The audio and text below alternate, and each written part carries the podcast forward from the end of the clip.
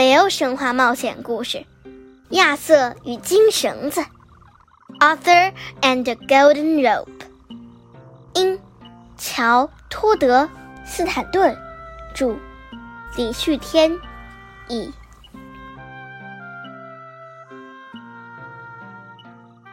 经过了漫长的旅途，亚瑟终于抵达诸神宏伟的殿堂——英灵殿。两扇坚实的大门打开，传来一个低沉有力的声音：“年轻的旅行者，欢迎你！我是索尔，苍天与雷电之神。”亚瑟详细的向他讲述小镇遭受的厄运。这位勇猛的战神专注的听着，然后严肃的点了点头。那是芬里尔巨狼。是邪神洛基的儿子。过去的几年，他劫掠过许多村庄。我会重新点燃你们的火焰杯，不过有一个条件：你必须帮我捕获那头野兽。”索尔说道。索尔告诉亚瑟，诸神曾经多次试图困住那头巨狼，但都失败了。亚瑟听着那些故事，吓得浑身发抖。弗雷亚，爱之女神，试图对巨狼施以魔咒，差点被他踩扁。巴德尔，正义的光明之神，尽管他力大无穷，却差点命丧狼口。还有索尔的亲兄弟提尔，想要设圈套捕狼，却被咬断了一只手。只有一个办法能困住巨狼。用一根特殊的绳子，还有两件罕见的物品编成，一种是猫的脚步声，一种是山的根须。索尔说道：“看起来你已经收集过许多奇怪的东西了。”亚瑟还没来得及拒绝，索尔就递给他两个玻璃罐，让他出发了。要想捕获猫的脚步声，亚瑟就得去找一只特别大的猫。他想起艾翠斯讲过一个传说，有一条巨蛇可以变成一只巨大的猫，大到索尔都无法举起来。找到这么大一只猫并不困难，要想让这只大猫跳起来，亚瑟只知道一个办法：猫巨大的爪子砸向地面，轰鸣声响彻山谷。亚瑟紧紧握住索尔给他的罐子，尽全力装满声音。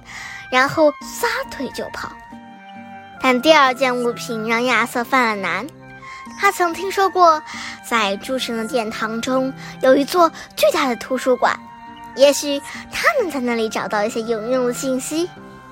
他搜寻了一天一夜，什么都没找到，直到他翻开最后一个架子上的最后一本书，从里头掉出一片陈旧的羊皮纸，那是一张很破旧的地图。上面画着诸神、人类与巨人的王国，连接这些王国的是一棵大树，一棵巨大繁茂的世界树。亚瑟心想，一定是它，世界树，它就是有着根须的山。现实中的世界树看起来比地图上大得多，虽然亚瑟的双腿绵软无力的，就像两根煮过的面条。但时间紧迫，他马上开始往上爬。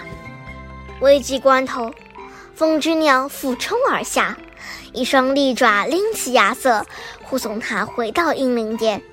满载而归的亚瑟骄傲地把两个玻璃瓶交给索尔。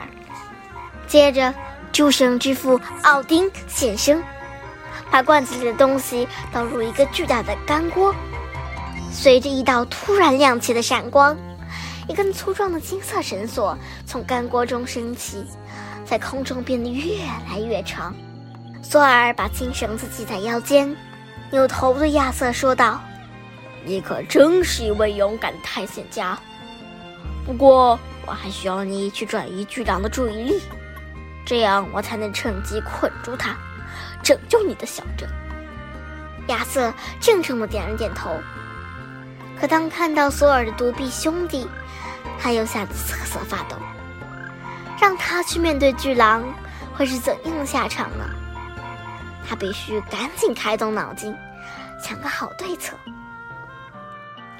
巨狼一路肆虐，留下了清晰的破坏痕迹，从森林一直蔓延到一座小村庄外。亚瑟一行人缓慢落到地面，四处寻找着巨狼的踪迹。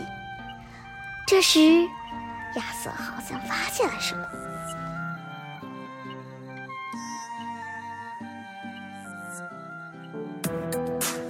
今天就讲到这里啦，家宝讲故事，下周见。